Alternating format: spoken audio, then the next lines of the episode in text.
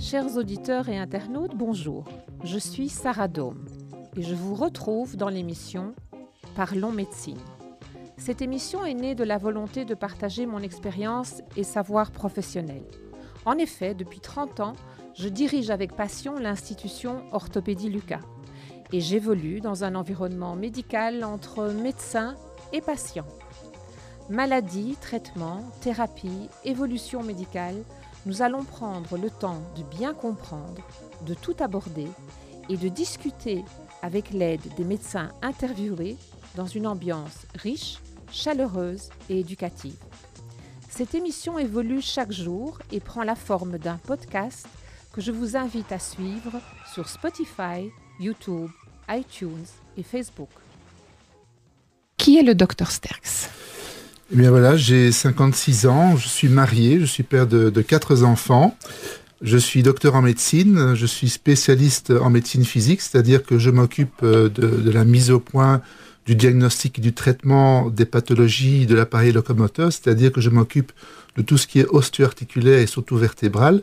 C'est ainsi que je suis spécialiste en médecine manuelle ostéopathie. À côté de cela, euh, j'ai toujours euh, eu un intérêt marqué pour les activités sportives. Et après une petite carrière de, hockeyeur sur glace et de, pratiquant de planche à voile, à l'heure actuelle, je pratique essentiellement le, vélo, le cyclisme en, sur route et en VTT. Et quand je le peux, euh, l'hiver, je pratique le snowboard et l'été, le kitesurf. Alors ça, c'est un, très bel agenda. En tout cas, vous faites partie de ceux qui ont compris que le sport fait partie de la vie au quotidien, j'ai l'impression. c'est déjà une information chez vous qui est une pratique. C'est magnifique. Dites-moi, docteur, quel est le, parcours académique pour arriver à la pratique de la thérapie manuelle ostéopathie? Mais moi, donc, j'ai fait d'abord mes études de médecine euh, à Olué, à l'UCL. Ensuite, j'ai fait mon service militaire. Et j'ai ensuite entamé une licence d'un an en médecine du sport à Louvain-la-Neuve chez le professeur Sturbois. Et ensuite, j'ai fait une licence de 5 ans à l'UCL en médecine physique et réadaptation chez le professeur Jacques Deneyer. Et c'est pendant cette période que je me suis intéressé à la médecine manuelle ostéopathie. Et c'est ainsi que j'allais très régulièrement, c'est-à-dire une fois par semaine pendant quelques années, à Paris, chez le professeur Meigne à l'Hôtel Dieu, où j'ai appris donc les techniques et les rudiments de la médecine manuelle ostéopathie.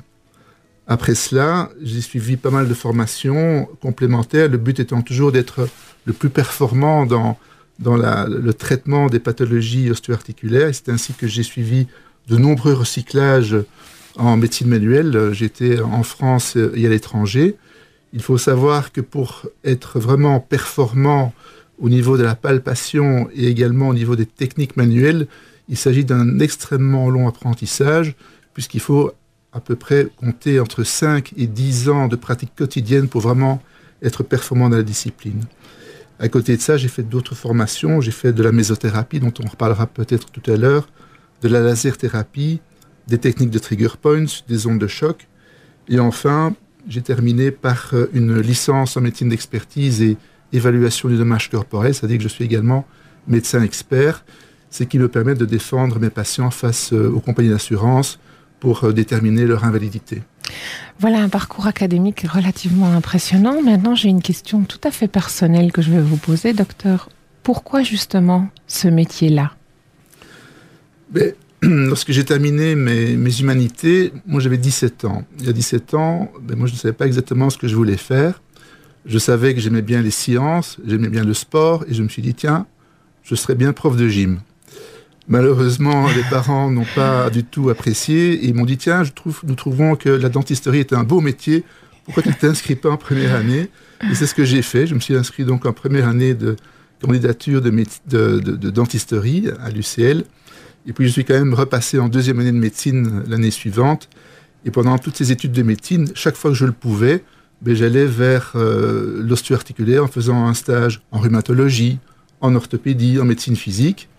Et alors un jour, j'ai vu un médecin de médecine physique faire devant moi une manipulation vertébrale cervicale et j'ai franchement été estomaqué. Le coup de, foudre Oui, tout à fait, parce que devant moi, il a fait un examen clinique d'une précision vraiment absolue.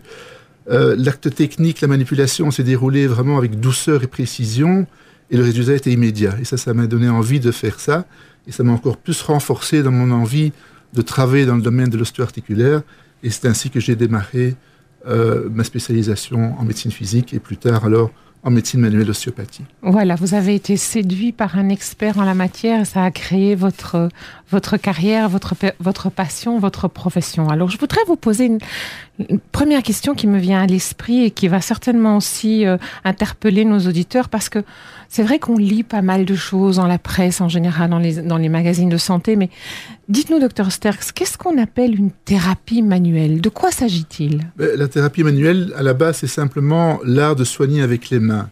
Il semblerait que cela, cela ait toujours existé, puisqu'on retrouve, même au niveau de l'ancienne Égypte, du, du, temps de Ramsès II, on trouve des traces de manipulation ostéopathique de coudes euh, à l'époque. Donc c'est quelque chose qui est vieux comme la nuit des temps. D'accord. Et, et quelles sont celles qui sont le plus couramment pratiquées? Quelles sont les thérapies manuelles qui sont celles qui sont celles qui sont proposées aujourd'hui aux patients en Belgique et qui font partie du quotidien euh, de, dans la médecine? Bon, il y a bien, entendu la kinésithérapie. Alors l'ostéopathie, c'est vraiment le, le, cheval de bataille euh, des thérapies manuelles, la chiropraxie également, le reboutage qui existe encore et toujours dans nos campagnes. Et personnellement, je pratique la médecine manuelle l'ostéopathie. Alors, en quoi consiste exactement l'ostéopathie? Parce que là, vous parlez de différentes thérapies, mais il y a certainement des nuances les unes par rapport aux autres. Commençons par l'ostéopathie. En quoi consiste-t-elle? En fait, c'est une technique manuelle qui soigne à l'aide de manipulation vertébrale ou articulaire ou de mobilisation ou de techniques sur la musculature. En fait, on soigne des troubles fonctionnels qui sont liés à une perte de mobilité ou un blocage. Vous avez dit trouble fonctionnel. Qu'est-ce que c'est un trouble fonctionnel pour les néophytes comme nous qui découvrent votre métier ce matin? En fait, un trouble fonctionnel, c'est une dysfonction de l'organisme. Ça se manifeste sous forme d'un manque de mobilité des tissus. Alors, ça peut être un manque de mobilité au niveau de la peau, au niveau des muscles, au niveau d'une articulation périphérique et bien évidemment au niveau d'un segment vertébral. En général, ces troubles fonctionnels sont une réaction de l'organisme à soit un traumatisme ou un choc. Ça peut être également le cas lors d'efforts répétés. L'origine peut être également posturale. Et enfin, il peut y avoir également une origine psycho-émotionnelle. Alors il faut distinguer les troubles fonctionnels où il n'y a pas de lésion. Ça veut dire que si on fait une radio ou une échographie, on ne verra strictement rien. Il faut distinguer cela des troubles lésionnels où là on peut voir une fracture, une entorse, une, une déchirure ou, oui, une déchirure. Ça. Oui, il y a eu un, un choc. Est-ce que vous pouvez nous donner quelques exemples des, de ce que l'on soigne par l'ostéopathie? Quelles sont les pathologies qui sont abordées par l'ostéopathie? Donc en ostéopathie, on va donc traiter toutes les dysfonctions réversibles des éléments qui constituent l'appareil locomoteur. On est très performant dans, dans, la pathologie vertébrale, bien évidemment, les problèmes cervicaux aigus comme chroniques, également les, irradiations douloureuses à partir de la nuque. On peut avoir, par exemple, des, névrites euh, ou par exemple des céphalées d'origine cervicale qui peuvent faire partie de, des indications. On traite bien entendu les dorsalgies aiguës ou chroniques, les entorses costales, au niveau lombaire bien évidemment, également les certaines lombosciatiques pour, pour autant qu'elles ne soient pas compliquées. Et on peut également intervenir au niveau des articulations périphériques, par exemple un genou qui est bloqué, une cheville qui ne fonctionne pas bien. Alors, la question opposée, est-ce qu'il existe, docteur Sterks, une limite, une contre-indication qui fait que vous décidez de ne pas manipuler par l'ostéopathie? Alors, je dirais que pour moi, la première limite, c'est l'absence de diagnostic. Il est toujours indispensable, avant de décider d'un traitement manuel, d'avoir un diagnostic certain. La deuxième limite est liée à l'opérateur. On ne s'improvise pas euh, ostéopathe. Je veux dire, il faut une technique qui soit euh, efficace et atraumatique. Et alors, dans la liste de, des effets, des, des contre-indications les plus courantes, bien sûr, viennent les traumatismes récents. Bon, quelqu'un chute, il a mal, bon, ça peut être un trouble fonctionnel, oui, mais est-ce qu'il n'a pas quand même une petite fracture? Est-ce qu'il n'a pas, euh, chez les enfants notamment, une petite subluxation d'une vertèbre? Sont des choses qui peuvent se voir. Bien sûr, tous les problèmes infectieux, néoplasiques, les malformations de la charnière cervico-occipitale sont les contre-indications. Une lamagée ostéoporotique, ben, il faut quand même se méfier de nos appuis. On risque bien entendu de provoquer une fracture par certains appuis directs. Certaines maladies neurologiques comme des sténoses du canal ou des myélopathies sont des contre-indications. Les problèmes circulatoires au niveau des artères vertébrales également. Et enfin, il existe également des contre-indications techniques. Ça veut dire que, en général, lorsqu'on pratique une manipulation vertébrale, on respecte le principe du sens de la non-douleur. C'est-à-dire qu'on va forcer le mouvement vers un, sens non douloureux. Il peut arriver en cas de pathologie très aiguë que tous les sens, soient toutes, douloureux, les, toutes, les, directions soient douloureuses. À ce moment-là, ben, il vaut mieux se garder les mains dans les poches et ne pas manipuler. Il est évident que le non-respect de toutes ces contre-indications pourrait arriver, pourrait aboutir à des accidents graves, voire mortels. C'est vrai, à ce point-là, il faut, il faut vraiment pouvoir avoir un diagnostic complet. C'est assez important ce que vous dites et c'est intéressant. Alors je voudrais euh, vous poser une question euh, qui va, qui, va peut-être lever un mystère. Est-ce que vous savez nous expliquer d'où vient ce bruit de craquement que l'on entend parfois quand on monte ou quand on est manipulé, quand on, y a un mouvement qui se fait sur, euh, sur euh, l'articulation et puis ça craque et on, a un petit stress. Qu'est-ce qui se passe à ce moment-là? Effectivement, lorsqu'on fait une manipulation vertébrale, la plupart du temps, il y a ce bruit de craquement et c'est lié au phénomène de cavitation. C'est-à-dire que lorsqu'on tire sur les deux bords d'une articulation et qu'on la décoapte, il faut savoir qu'il y a du gaz dissous dans l'articulation et ce gaz, alors à ce moment-là, étant donné que la pression dans l'articulation diminue, ce gaz se rassemble sous forme d'une bulle d'air et c'est cette bulle qui, qui éclate et qui provoque le bruit c'est simplement sonore, mais il n'y a aucune, aucune, aucun, aucun conflit dans l'articulation. Moi, je l'interprétais comme une source de conflit. Vous dites que c'est quelque chose de tout à fait normal et ça doit se passer comme ça.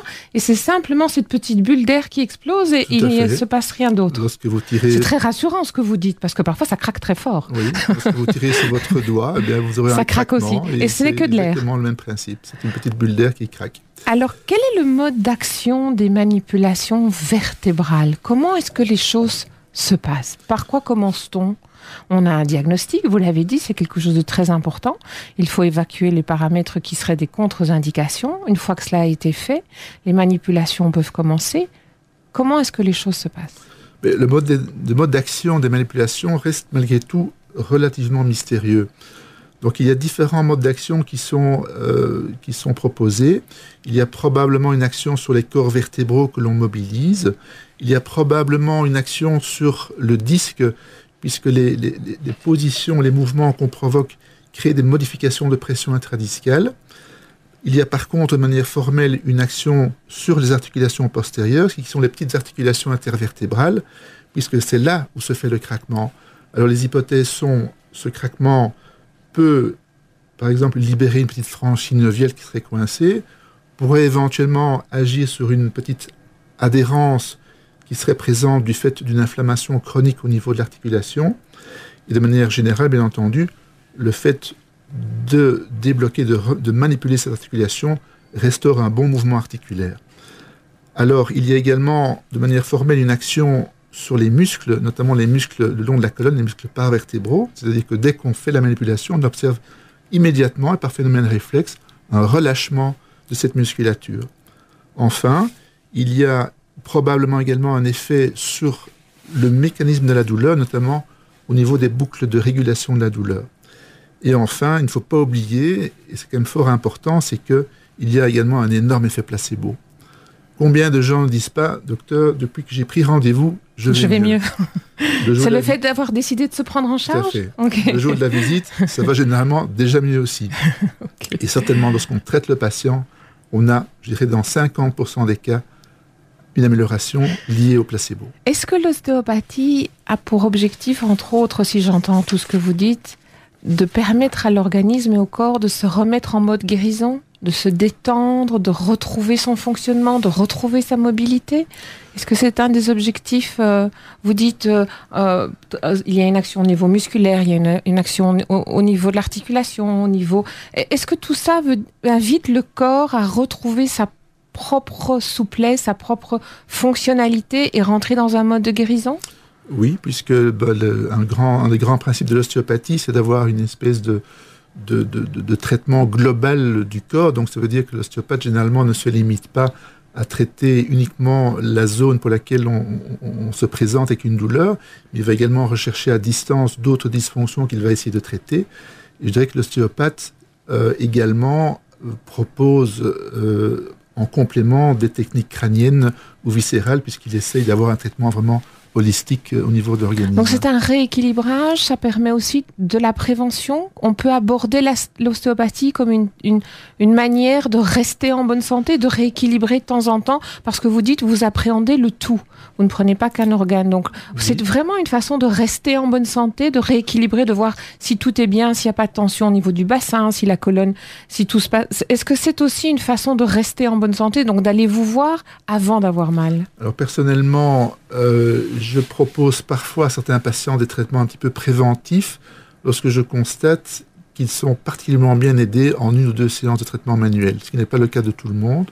Si c'est le cas, ces patients-là, pour autant que ce sont des patients qui aient tendance à récidiver leur douleur, il peut être intéressant de faire un traitement un petit peu préventif ostéopathique, mais qui peut être de l'ordre de, 2, 3, maximum 4 séances par an. Je voudrais revenir à une, question un petit peu plus générale.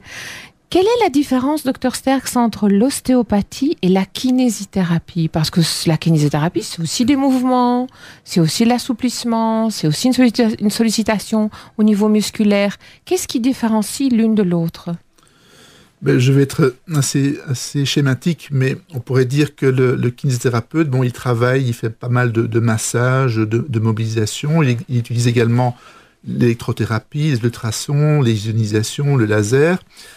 Il va également fréquemment euh, proposer et aider le patient à pratiquer certains exercices. Donc, c'est-à-dire que son but, c'est d'arriver à une rééducation, une réadaptation du patient. Je dirais qu'il a souvent tendance à travailler dans le cadre lésionnel. Ça veut dire qu'on en voit souvent chez un kinésithérapeute lorsqu'il y a une lésion, une déchirure musculaire, une séquelle de fracture. Euh, on doit par exemple faire une rééducation après mise en place de prothèses. Bref, il travaille plutôt dans le lésionnel, mais il peut lui également parfois pratiquer quelques manipulations vertébrales. L'ostéopathe, comme on l'a dit, il va davantage travailler sur les troubles fonctionnels, donc là où il n'y a pas de lésion, toujours dans cet esprit de, de libérer et de rétablir une, mobilité globale. D'accord. Alors maintenant, j'ai entendu dans la première partie de l'émission quelque chose d'intéressant. Vous avez parlé de l'ostéopathie, mais vous avez aussi parlé de la médecine manuelle ostéopathie. Quelle est la différence entre les deux? Mais la médecine manuelle ostéopathie en fait pratiquée par un médecin. Et alors ce médecin peut être soit généraliste, soit spécialiste, alors dans les spécialités que sont la médecine physique, la plupart du temps d'ailleurs, mais également l'orthopédie ou la rhumatologie. Ce sont donc des médecins qui ont suivi une formation complémentaire en médecine manuelle ostéopathique. Alors, en tant que médecin, on, accorde une importante, euh, une, forte importance au diagnostic. Donc, on a déjà dit à plusieurs reprises, un diagnostic médical précis est le garant d'un traitement réussi.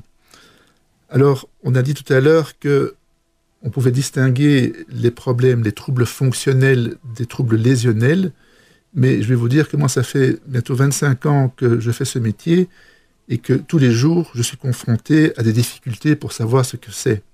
Il n'est pas toujours évident de faire la distinction entre les deux. Et sur le métier, je vais prendre quelques exemples de, de pathologies que j'ai rencontrées ces derniers mois. Par exemple, j'ai reçu en consultation un patient d'une vingtaine d'années, se plaignant de douleurs lombaires. Il avait essentiellement mal le matin, mais douleurs assez fortes dans le bas, du dos. Et ces douleurs s'accompagnaient d'une importante raideur qui durait jusque 10-11 heures du matin. Et puis, progressivement, il se sentait mieux. Donc ce patient avait remarqué également qu'il était particulièrement bien soulagé par les anti-inflammatoires, mais dès qu'il les arrêtait, les douleurs reprenaient. Du point de vue kiné et ostéopathique, il était soulagé, oui, mais il était soulagé un jour, deux jours grand maximum. Mais en interrogeant ce patient, compte tenu de son âge, je me suis également intéressé à la présence d'autres douleurs. Et effectivement, ce patient se plaignait également de tendinite au niveau des tendons d'Achille. Et c'est alors que j'ai pensé que ce patient pouvait être également porteur d'une spondylarthrite ankylosante, qui est en fait une une pathologie rhumatismale inflammatoire qui touche la colonne et qui nécessite en fait des traitements tout à fait médicamenteux.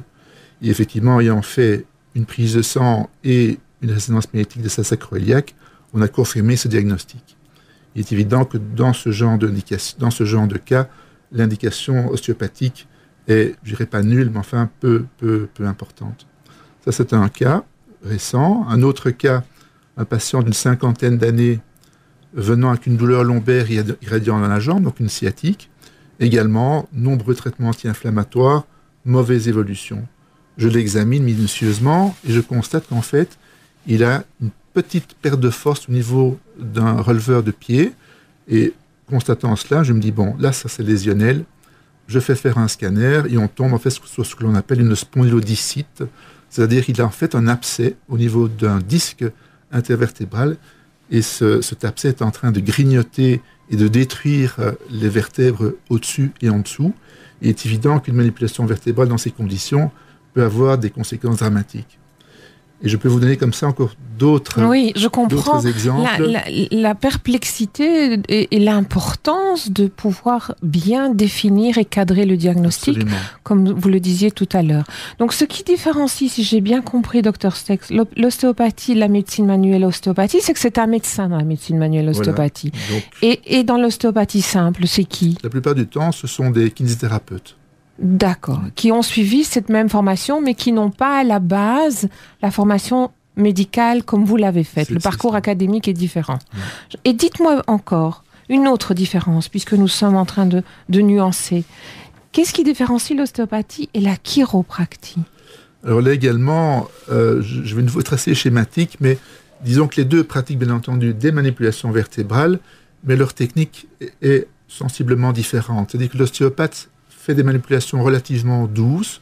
C'est-à-dire que la plupart du temps, il fait ce qu'on appelle des manipulations indirectes. C'est-à-dire qu'il prend des appuis à distance de la zone qu'il va traiter. Comme je l'ai déjà dit, il est intéressé également par une approche plus globale euh, du corps et proposant, dans certains cas, de rajouter au traitement structurel vertébral des traitements au niveau crânien et éventuellement viscéral. Le chiropraticien, lui, il fait des manipulations plus brusques. Alors, plus brusque ne veut pas dire nécessairement douloureuse, sauf que la technique est différente puisqu'il va faire ce qu'on appelle des manipulations directes, c'est-à-dire qu'il va prendre appui directement sur la zone qu'il veut traiter. Une deuxième différence, c'est que en Europe, la formation euh, des kinéostéopathes varie excessivement d'un pays à l'autre. Le titre de docteur en ostéopathie n'est pas euh, protégé et dès lors, on peut voit dans certains cas de, très fortes différences de, qualité. Euh, de niveau de savoir et d'expérience. Tandis que pour les chiropraticiens, à peu près dans tous les pays au monde, la formation est relativement la même, est une, une formation universitaire et l'on a c'est plus uniforme. plus une uniformité effectivement au niveau de la formation. J'entends bien. Maintenant, revenons à votre spécialité qui est la, médecine manuelle euh, ostéopathie. Est-ce que vous voulez, s'il vous plaît, docteur Stex, raconter à nos auditeurs comment se déroule euh, une consultation? Quel type de patient vient vous voir? Quel est le profil classique des patients qui viennent vous voir? Qu'est-ce qui se passe dans la consultation? Mais disons que je dirais qu'il y a deux cas de figure. Donc, soit c'est quelqu'un qui vient, qui a mal depuis quelques jours, voire quelques semaines, un patient plutôt jeune, prenons l'exemple qui se plaint d'une douleur dorsale survenue à la suite d'un faux mouvement. Je l'interroge, je l'examine. Bon, tout ça a l'air euh, assez simple. Ça fait vraiment trouble fonctionnel. Donc, ce qui veut dire que sur une consultation, on peut l'interroger, l'examiner et le traiter. Maintenant, la plupart du temps, en, tant que médecin spécialiste, je vois souvent des cas plus difficiles. Ce sont des, patients qui souffrent depuis, je dirais, des mois, voire parfois des années. Ça veut dire que ce sont des patients qui ont, déjà un parcours euh, euh, médical très, important. Ils ont déjà été voir à de très nombreuses reprises leur médecin traitant. Ils ont déjà été, euh, on a déjà donné des traitements antalgiques, anti-inflammatoires. Ils ont pour la plupart déjà fait de nombreuses séances de kinésithérapie. Il n'est pas rare de voir des patients qui ont déjà 100 séances de kinésithérapie réactif. Ils ont déjà été voir un, deux, trois ostéopathes et euh, tout cela sans succès. Lorsqu'on voit également, euh, je dirais régulièrement malgré tout, c'est des gens qui ont déjà été opérés de la colonne et qui malheureusement récidivent. Alors je dirais que globalement, le, si, si, le traitement a échoué, c'est que souvent c'est que le diagnostic est incorrect. La deuxième cause, c'est que la cause, la source de l'irritation est peut-être trop active et, entraîne un effet de, de boule de neige. voilà. qui entretient le, problème. Prenons l'exemple d'une année discale qui pousse sur une racine nerveuse. Il est évident que dans certains cas, on a beau faire tous les traitements que l'on veut. Tant que l'année discale est en contact avec. Voilà, c'est cela. Quels sont les, types de questions qu'un ostéopathe pose à, son patient? Quel est le, champ de. L'espace de découverte Qu'est-ce que vous leur demandez? Comment est-ce qu'on arrive à canaliser euh, les informations? C'est-à-dire qu'on commence euh, par euh, les antécédents. C'est-à-dire qu'on est intéressé par les antécédents médicaux, chirurgicaux, les antécédents traumatiques. Ça veut dire qu'on va être amené à poser une série de questions pour lesquelles le patient ne comprend pas toujours l'intérêt. C'est-à-dire que nous, on a besoin en fait de connaître l'état de santé global du patient. Est-ce que cet état de santé peut être finalement cause des douleurs qu'il connaît actuellement? Est-ce que cet état de santé peut être un facteur euh, aggravant ou favorisant? Est-ce que cet état de santé peut être, peut être éventuellement une contre-indication à un traitement manuel? Donc on s'interroge à tous les antécédents médicaux, aux antécédents traumatiques bien entendu, fracture, luxation, choc important, et on, s'occupe de connaître également les antécédents chirurgicaux. Alors la deuxième question, bien entendu, a trait à la douleur, puisque c'est le motif essentiel de la consultation. Et moi, je demande toujours systématiquement à mes patients, montrez-moi exactement là où vous avez mal. Et cette question qui peut paraître anodine est en fait souvent pas bien perçue par le patient, parce qu'il faut imaginer que ce patient, ça fait des mois qu'il est ballotté de médecin au kiné, à l'ostéopathe, il a déjà fait des tas d'examens, il dépose sur le bureau un gros dossier, sa résonance magnétique, son scanner, et souvent je m'entends répondre, écoutez, docteur, j'ai mal au dos, et regardez, moi, résonance magnétique, génie discale. Et pour lui, c'est tout. En fait, pour nous, c'est super important de, de, localiser, de localiser précisément l'endroit de la douleur, de localiser également les irradiations de la douleur. Et rien qu'en montrant ça de manière précise, on peut parfois avoir un diagnostic qui se dessine. Alors on se pose donc la question où, bien sûr, avez-vous mal, mais également quand avez-vous mal? Est-ce que vous êtes mieux le matin, le midi, le soir? Comment évolue votre douleur en fonction de vos activités, quel est le rythme de cette douleur, comment cette douleur répond au traitement médicamenteux, est-ce que vous êtes bien soulagé par les anti-inflammatoires? Ou est-ce que vous trouvez que ça n'agit pas, quelle est l'évolution globale, est-ce que vous êtes plutôt en voie d'aggravation, est-ce que c'est stable, bref, il y a 36 000 questions à poser. On essaye en fait de quantifier un peu la douleur, mais également d'essayer de, savoir si c'est une douleur plutôt mécanique, inflammatoire ou virtuellement posturale. Est-ce que vous pourriez nous expliquer ce qui se passe pendant euh, l'examen? Qu'est-ce que vous examinez? Comment est-ce que ça se passe pour le, patient? Comment se passe la consultation chez un ostéopathe?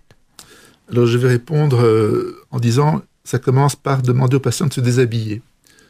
Parce que je dirais que le, patient lambda qui vient avec un mal de dos aurait bien tendance à juste baisser un tout petit peu le pantalon et à relever un tout petit peu sa chemise pour montrer son dos.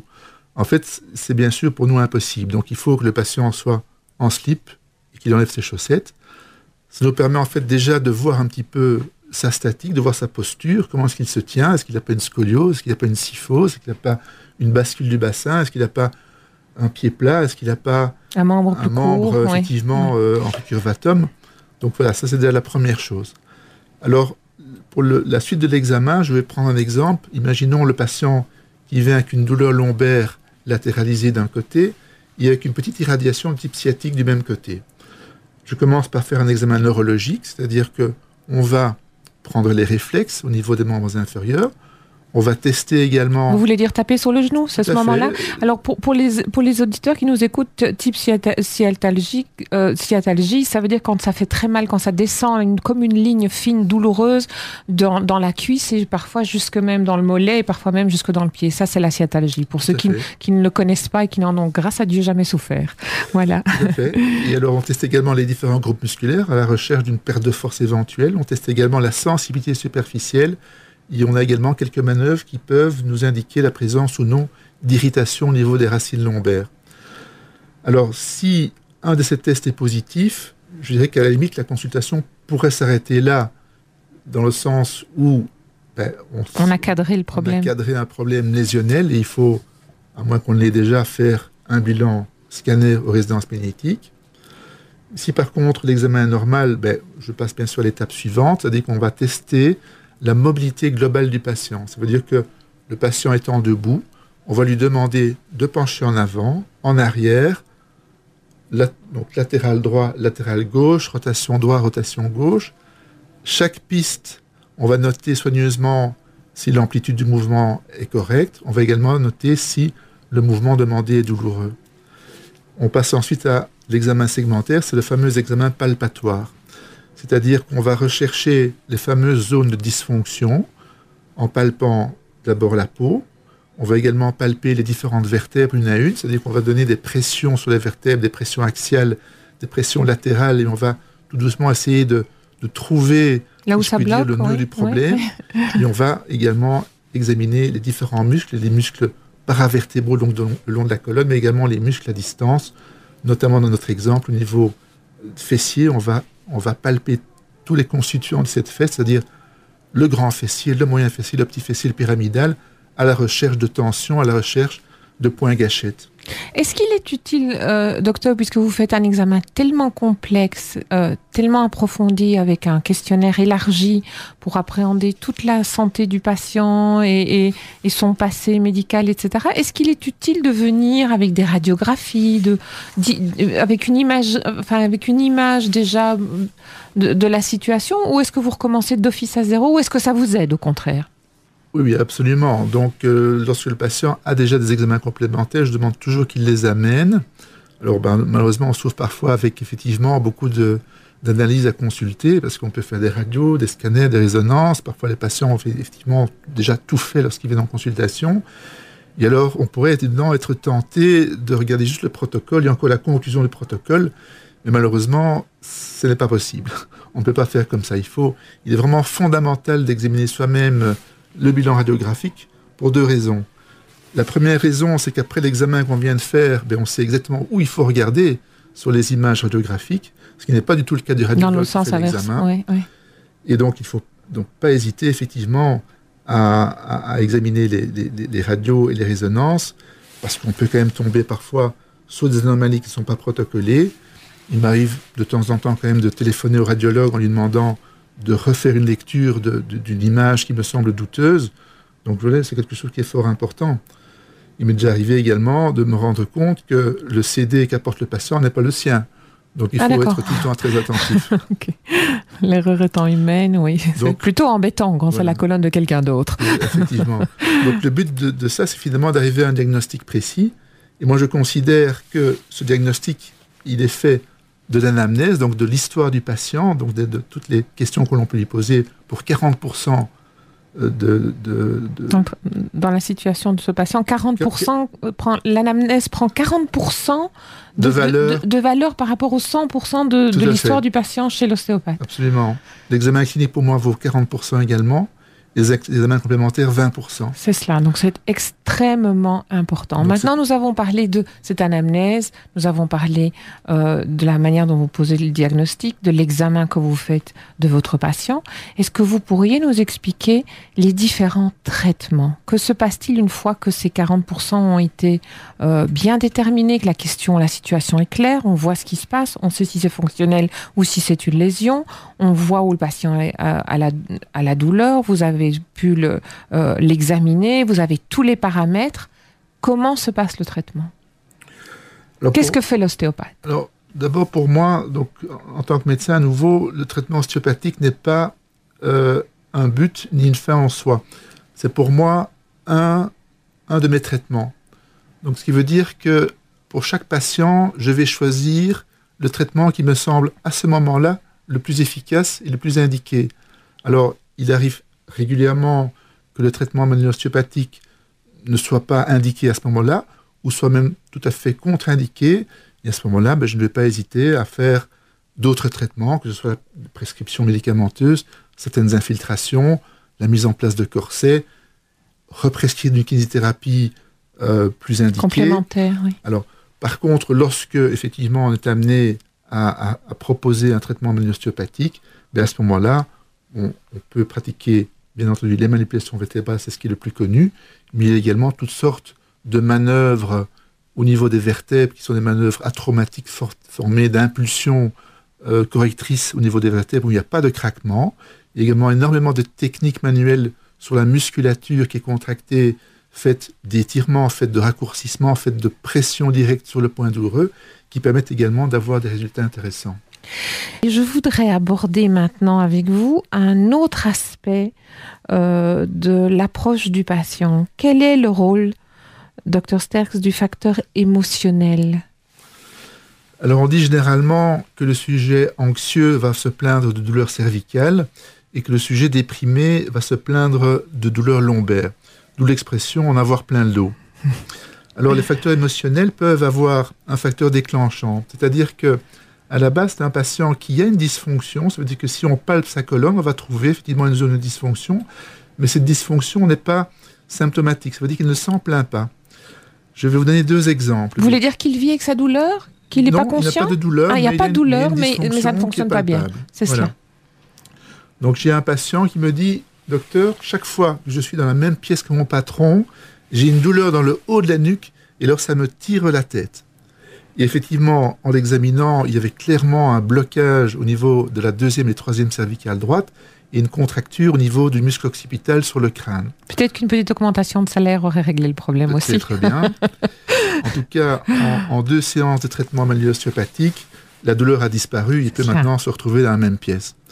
J'ai un autre patient qui m'explique qu'il était au téléphone et euh, il, était en train d'entendre une mauvaise nouvelle. En, l'occurrence, on lui racontait le décès d'un proche. Et il m'a dit avoir ensuite raccroché le téléphone et ensuite ne plus, ne plus avoir pu faire le moindre mouvement. Il était complètement bloqué. effectivement, quand il s'est présenté à la consultation, il présentait un, lumbago aigu et toutes les pistes vraiment étaient douloureuses et il ne savait vraiment plus bouger. Donc là, il y a vraiment un facteur déclenchant euh, d'origine émotionnelle. Et alors, il y a également la possibilité que ces facteurs émotionnels donnent un facteur favorisant. Et généralement, il s'agit de patients chez, lesquels le seuil de tolérance à la douleur est bas. Et on rencontre cela chez les patients dépressifs, chez les patients fibromyalgiques et de manière générale chez les patients qui sont malades et pour lesquels l'état général n'est pas optimal. Et à ce moment-là, la, tension musculaire, qui chez quelqu'un de, de sain serait simplement une simple gêne, devient une source de douleur. En douleur intense. Et comment faites-vous pour différencier si la cause est physique ou, psychique? C'est par toutes ces questions que vous posez? Quel est le parcours qui permet d'identifier la nuance? Absolument. Mais donc, avant de, s'autoriser à dire que la cause principale est psychologique, il faut s'entourer de toutes les précautions, avec, comme vous l'avez dit, un examen clinique minutieux, avec un interrogatoire minutieux. Mais au moindre doute, il faut faire des examens complémentaires. Et là aussi, je vais vous raconter un cas euh, que j'ai vécu, dont je me rappelle encore parfaitement, alors qu'il s'agit d'il y a plus de 20 ans. J'étais à ce moment-là en deuxième année d'assistanat en médecine physique et je recevais des patients euh, avec mon chef de service en consultation. Et avait il venait chez nous une dame de 30 ans. Elle venait toutes les semaines avec des douleurs de la colonne. Et chez cette dame, on avait déjà fait des tas d'examens radiographiques, des prises de sang. Elle avait déjà eu des tas de médicaments antidouleurs, anti-inflammatoires. Elle faisait de la kinésithérapie dans le service trois fois par semaine et ça n'allait pas mieux, et elle revenait, elle revenait, elle revenait. On ne savait plus très bien quoi faire, jusqu'au moment où on a décidé de la mettre sous antidépresseur, parce qu'on se disait ben, peut-être qu'elle fait une dépression. Et un jour, en refaisant une énième prise de sang, ben, on s'est rendu compte qu'il y avait manifestement une pathologie osseuse, et en refaisant toute une batterie de tests, on s'est rendu compte que cette patiente de 30 ans était en fait bourrée de métastases osseuses. Donc tout son corps douloureux était lié à la présence de métastases osseuses, à la base sur un cancer de l'estomac. Il est évident que ce sont des, expériences qui, que, l'on garde en mémoire. Alors, les, pathologies psychologiques peuvent également faire partie de pathologies dites intriquées, c'est-à-dire que le patient douloureux chronique, c'est un patient qui a mal au dos depuis des mois. Euh, ça veut dire que bon, il ne sait plus euh, faire tout ce qu'il veut à la maison. Euh, il y a une limite permanente pour lui il ne sait plus faire les courses, il ne sait plus porter ses enfants. Il prend des antalgiques qui le perturbent au niveau euh, intellectuel, il travaille moins bien. Donc ces douleurs chroniques peuvent effectivement avoir tendance à sombrer dans la dépression. Et à l'inverse, un patient dépressif, ben, souvent, va se plaindre de douleurs lombaires pour deux raisons. La première raison, on l'a évoqué, c'est qu'il y a progressivement un, un, abaissement de son seuil de tolérance à la douleur. La deuxième raison, c'est qu'il il va être victime de ce qu'on appelle le déconditionnement physique. Ça veut dire que sa condition physique générale va diminuer, diminuer, diminuer. Et moins on fait, moins on bouge, plus on a mal. Est-ce que la prise en charge par l'ostéopathe est différente si la sensibilité est plutôt d'origine émotionnelle? Comment abordez-vous le traitement avec le patient à ce moment-là? C'est-à-dire qu'il ne faut bien entendu pas négliger euh, l'aspect psychologique. Il faut parvenir évidemment à parler avec délicatesse au patient, parce que le patient, a priori, il vient avec des radios, il vient avec une douleur, il ne se dit pas que ça vient, c'est une origine psychique. Ceci dit, moi je constate, pour avoir reçu beaucoup de douloureux chroniques, que euh, ces patients qui ont déjà fait le tour de tous les traitements, lorsqu'on aborde ce sujet, eh bien finalement, je les trouve relativement réceptifs. Et alors, chez ces patients, euh, on peut bien entendu proposer certaines médications antidépressives, parce qu'il faut savoir que les antidépresseurs, bien sûr, vont agir peut-être sur la dépression, mais surtout, ce qui nous intéresse, c'est que ces antidépresseurs vont relever le seuil de tolérance à la douleur, ce qui est bien entendu très important. Pour les cas plus graves, bon, il faut peut-être effectivement s'entourer d'un avis psychiatrique ou psychologique.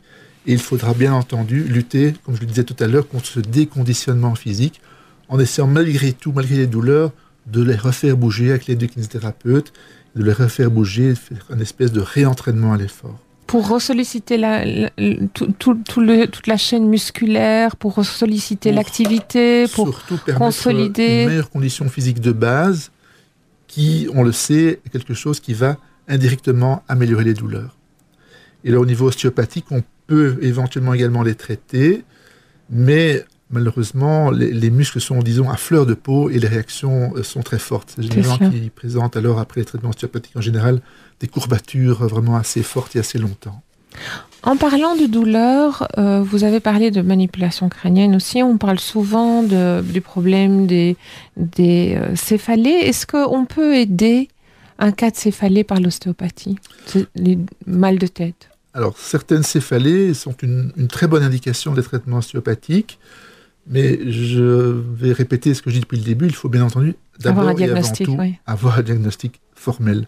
C'est un message qui est bien passé ce matin et nous vous remercions, docteur Sterck, c'est de l'importance de voir un ostéopathe qui respecte correctement toutes les étapes de la procédure, c'est-à-dire poser beaucoup de questions, définir un diagnostic très très clair et demander des examens complémentaires si le diagnostic n'est pas du tout posé de manière euh, certaine. Absolument, puisque bon, la céphalée peut avoir une origine dysfonctionnelle au niveau cervical, par exemple, mais on peut se trouver face à quelqu'un qui est simplement hypertendu, on peut se trouver face à quelqu'un qui a une sinusite chronique. Et bien entendu, il y a tout le, tout le problème des causes neurologiques, des tumeurs cérébrales, des malformations de la chaîne occidentale également toutes les, les céphalées vasculaires, donc les, migraines vraies. Donc ce sont des. Pourquoi dites-vous les migraines vraies? Il y en a des fausses? Ben, C'est-à-dire qu'on peut avoir des, céphalées migraineuses, euh, voilà, qui, qui passent du côté droit, passent au côté gauche. C'est cela. La migraine est en général quelque chose qui est extrêmement précis et euh, toujours du même côté. Alors de nouveau, au moindre doute, on est parti pour les examens complémentaires. Par contre, si tout cela est normal et qu'on est face à une dysfonction, en général, je dirais qu'il y a trois cas de figure. Ces cas de figure peuvent être séparés, peuvent être associés. Donc le premier, c'est la présence d'une dysfonction, donc d'un trouble fonctionnel au niveau des cervicales hautes. Donc la C0, C1, C1, C2, donc C2, C3. Donc les trois premières cervicales, si elles sont en dysfonction, peuvent donner des douleurs euh, de type céphalée, puisque il faut savoir qu'autour de l'articulation postérieure de la deuxième cervicale passe un nerf, qui est le nerf d'Arnold, qui passe derrière l'oreille et qui va jusqu'au-dessus de l'œil, qui donne la fameuse névragie d'Arnold. Mhm. Et lorsqu'on traite euh, cette, euh, cette, dysfonction par manipulation vertébrale, on peut avoir des résultats effectivement spectaculaires. J'attire simplement l'attention que, en principe, pas de manipulation cervicale sans bilan radiographique, puisque, comme on l'a dit, il faut s'assurer qu'il n'y a pas de malformation on n'y va pas, de la euh, On n'y va pas dans le brouillard, en tout cas. La deuxième cause de, céphalée qui peut être euh, certainement améliorée par l'ostéopathe, c'est la présence de trigger points. Ça veut dire que le trigger point, c'est en fait une zone gâchette au sein d'un muscle. Donc il y a quelques muscles comme ça, notamment le trapèze, le splénus, le sténoclédomastoïdien, qui peuvent donner des douleurs locales y à distance, se projetant vers la tête. Le fait de traiter ce muscle de différentes manières, par acupression, par étirement, éventuellement précédé de cryothérapie, par injection éventuellement, et certainement par techniques. La cryothérapie, c'est l'apport du froid. Voilà, pour, les, auditeurs qui nous écoutent. Obtenir un, effet euh, encore plus important sur notre étirement, on peut faire précéder l'étirement du muscle par un contact au froid. Effectivement. la troisième cause euh, de douleur euh, qui peut être améliorée par les traitements ostéopathiques, c'est la présence de, de tension dans les muscles de la mâchoire, et notamment dans les muscles temporales, où il peut y avoir vraiment euh, des zones gâchettes qui peuvent être traitées par euh, différentes techniques euh, manuelles ou, ou, par kinésithérapie maxillofaciale. Et si on a le bonheur d'être enceinte, est-ce qu'on peut venir voir un ostéopathe ou est-ce qu'il est préférable de ne pas manipuler pendant la période de la grossesse? Ben, Donc la grossesse entraîne de nombreux changements au niveau hormonal, physique et psychique. Alors, euh, le premier changement, bien entendu, c'est la prise de poids, avec le, ventre qui part en avant et le dos qui se creuse. Alors, il est évident que c'est source de douleurs lombaires, par compensation de douleurs dorsales et douleurs cervicales. À ces douleurs lombaires, on peut parfois avoir des petites sciatalgies, et par rapport à la colonne cervicale, comme on vient de le dire, on peut avoir également des céphalées. Ce sont les indications les plus fréquentes du traitement ostéopathique. Alors, je dirais qu'il n'y a pas de réelle contre-indication, source bien entendu euh, dans le cas de, grossesse à risque, euh, de mhm. fausse couche, on sera bien entendu toujours plus prudent. Quelqu'un qui est alité n'ira évidemment pas. Bien entendu. Hein. voilà. Et voilà. Et on sera certainement prudent pendant le premier, premier trimestre de la grossesse. Maintenant, je rappelle qu'il n'y a pas les manipulations vertébrales. On peut parfaitement adapter les techniques et les rendre tout à fait atraumatiques. On peut davantage travailler sur la musculature, on peut également travailler sous forme d'impulsion sans qu'il y ait de craquement. C'est cela. Est-ce que vous pensez, docteur Sterks, puisque vous pratiquez maintenant depuis 25 ans, que l'ostéopathie est en bonne voie de reconnaissance? Parce que vous nous avez dit en début d'émission quelque chose de très intéressant, c'est que le niveau de formation est très différent d'un pays à l'autre. Il n'y a pas vraiment une uniformité. Euh, tous les ostéopathes n'ont pas le même savoir-faire. Est-ce que vous pensez que c'est en bonne voie de reconnaissance? On a connu ces articles de presse qui disaient que la médecine était assez euh, réticente à l'idée de reconnaître la pratique de l'ostéopathie, etc., etc. quelle est votre opinion aujourd'hui? Mais tout à fait. Donc ça a commencé il y a une, dizaine d'années. Donc c'était à l'époque le ministre Collat qui souhaitait faire reconnaître les médecines non conventionnelles. Et parmi elles, il y avait donc l'homéopathie, la chiropraxie, l'ostéopathie, l'acupuncture. L'intérêt de cette reconnaissance, c'est de pouvoir garantir aux patients que le thérapeute chez lequel il se rend a une formation suffisante et reconnue, ce qui n'est pas le cas pour l'instant. Et éventuellement, c'est surtout pour protéger le patient. Tout à fait, c'est une garantie de sécurité. C'est cela. Et voilà, ça pouvait éventuellement même déboucher sur un remboursement de ses soins de santé. Alors, pour exécuter cette loi, on a demandé au KCE. Le KCE, c'est le Centre fédéral d'expertise des soins de santé, de dresser un état des lieux de ces médecines.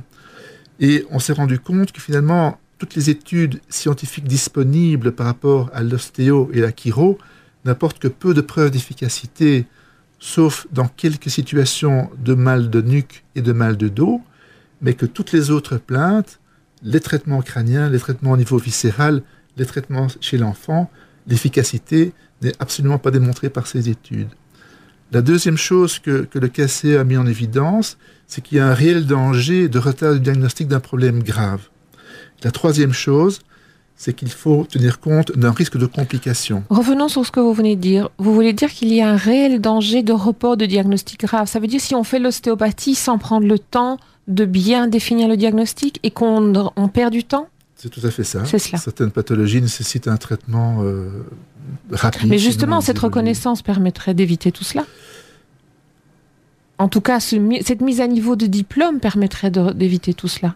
Est-ce que je me trompe? C'est-à-dire que si, si, l'ostéopathe doit avoir le même niveau, quelle que soit la ville où il le pratique, il devra respecter la même procédure. J'imagine que ce cahier de charge très important dont vous avez parlé tout à l'heure par les questions, par l'examen du patient, l'examen clinique du patient, par le fait que le patient doit vraiment se déshabiller, doit vraiment être examiné, doit vraiment faire des mouvements qui permettent de bien localiser la douleur et ensuite d'examiner le dossier du patient radio ou de demander des examens complémentaires. Si tout le monde fait la même chose, on ne risquera pas de reporter la, le, placement la définition d'un diagnostic précis Alors oui, oui, et non. Je pense que ça peut effectivement faire l'objet d'une garantie de sécurité supplémentaire, mais malgré tout, euh, on ne peut pas effacer cette année de médecine où on mm. est formé à faire un diagnostic médical. Donc malgré tout, il y a des limites au niveau des connaissances euh, du kiné-ostéopathe, même si techniquement, je pense qu'à ce moment-là, les, formations seront plus uniformes et garantes de, de, de, de sécurité. Ah, je comprends ce que vous dites, oui. Et il ne faut pas oublier que, bon, on est à l'heure de ce qu'on appelle l'EBM, c'est-à-dire la, preuve, on cherche des preuves en médecine. Euh, or, ici, il y a de niveau de preuve est vraiment très faible. Et c'est la raison pour laquelle... Evidence-based medicine oui, oui. Voilà. Et, c'est la raison pour laquelle euh, il y a cet antagonisme entre euh, les, autorités scientifiques médicales qui disent, bah, écoutez, nous, on regarde les études, il n'y a pas de niveau de preuve suffisant. Et pour nous, le fait que le patient soit satisfait n'est pas un argument scientifique. Oui. Ceci dit, c'est subjectif et pas objectivé. Tout à fait. Or, quand on examine, lorsqu'on interroge le patient, 80%, 80 des patients qui ont été chez l'ostéopathe sont satisfaits et mhm. ont confiance dans leur ostéopathe. Mhm. Et ce qui est tout à fait à l'encontre finalement. De ce qu'attend le milieu médical. Voilà. Et c'est pour ça que pour l'instant, on tourne toujours un peu en on Tourne en rond. Et euh, d'après ce que j'ai lu, les, dernières euh, avancées, on se demande est-ce qu'on ne ferait pas quand même faire voir le, patient par un médecin avant, avant d'aborder. Mais bon, ce n'est pas si Ce sont les balbutiements encore, je vois. Donc le, dossier est à suivre. Tout à l'heure, en vous présentant à nos auditeurs, vous avez expliqué que vous abordez le patient, vous lui proposez différentes thérapies. Vous avez nommé la mésothérapie. Alors, on, est en fin d'émission, on en refera peut-être un sujet si, si c'est possible, mais j'aimerais quand même savoir, je suis assez curieuse, qu'est-ce que c'est que la mésothérapie, docteur Sterks? En fait, c'est un acte médical qui consiste à injecter de toute petite dose de médicaments au niveau de la peau. En fait, on injecte le plus près possible de la lésion et on injecte en fait à une profondeur qui varie en fonction de la technique utilisée entre 2 et 13 mm. Donc c'est vraiment assez superficiel. Cela permet d'obtenir un puissant effet local. L'intérêt, c'est qu'on évite la prise orale de médicaments et euh, ça, souvent, ça permet d'éviter de faire une infiltration de cortisone, dont les effets secondaires sont, sont malheureusement bien connus. Quelles sont les, pathologies qui sont abordées par la mésothérapie, justement, pour éviter euh, euh, les, médicaments par voie orale et, les infiltrations? Alors, la mésothérapie a vraiment fait ses, lettres de noblesse dans la traumatologie du sport. C'est un petit peu commencé mhm. comme ça. Donc, elle est très performante pour le traitement, par exemple, de, tendinite, les tennis elbow, les, problèmes de, tendinite, de tendon d'Achille, les pubalgies. Ça marche bien sur les entorses, les contractures. Euh, la rhumatologie est également un champ d'action intéressant, les, problèmes d'épaule, l'arthrose également, la pathologie du rachis certainement, donc on peut très bien traiter de douleurs cervicales, dorsales lombaires par mésothérapie. Personnellement, je combine parfois mon traitement osteopathique à une séance complémentaire de mésothérapie. On, on associe donc deux traitements, on a encore donc plus d'efficacité. Enfin, la mésothérapie est également utilisée dans certaines techniques esthétiques euh, et notamment le traitement de certaines cicatrices euh, hypertrophiques. Et alors en médecine générale, ça s'utilise également euh, dans certaines pathologies circulatoires au niveau des membres inférieurs et dans certaines pathologies du côlon. Alors vous parlez d'une petite infiltration, d'une petite piqûre qui se fait à la surface de la peau de 3 à 13 mm. Qu'est-ce qu'on injecte exactement? Quels sont ces produits qui composent cette, cette injection? Donc généralement, on, on, mélange plusieurs ampoules. Donc il y a toujours une base anesthésiante, que ce soit de la xylocaïne ou de la procaïne. Et alors, en fonction de ce qu'on recherche comme effet, on va associer d'autres ampoules.